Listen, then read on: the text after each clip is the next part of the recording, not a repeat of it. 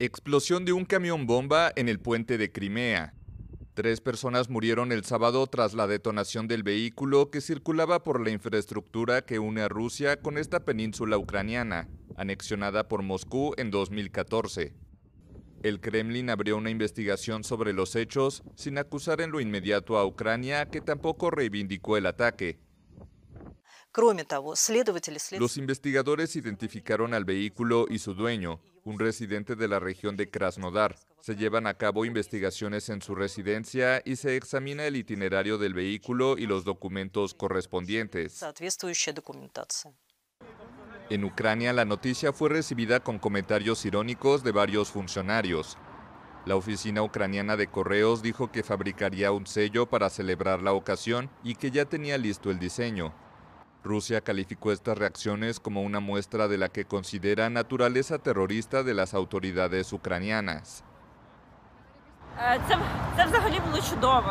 Fue maravilloso. Cuando desperté y leí las noticias pensé, ¿qué?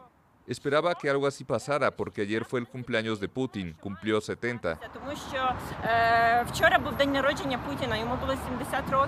Esperaba un regalo de las Fuerzas Armadas de Ucrania y sucedió con un poco de retraso, pero así es la vida. Espero que el dictador pueda perdonarnos.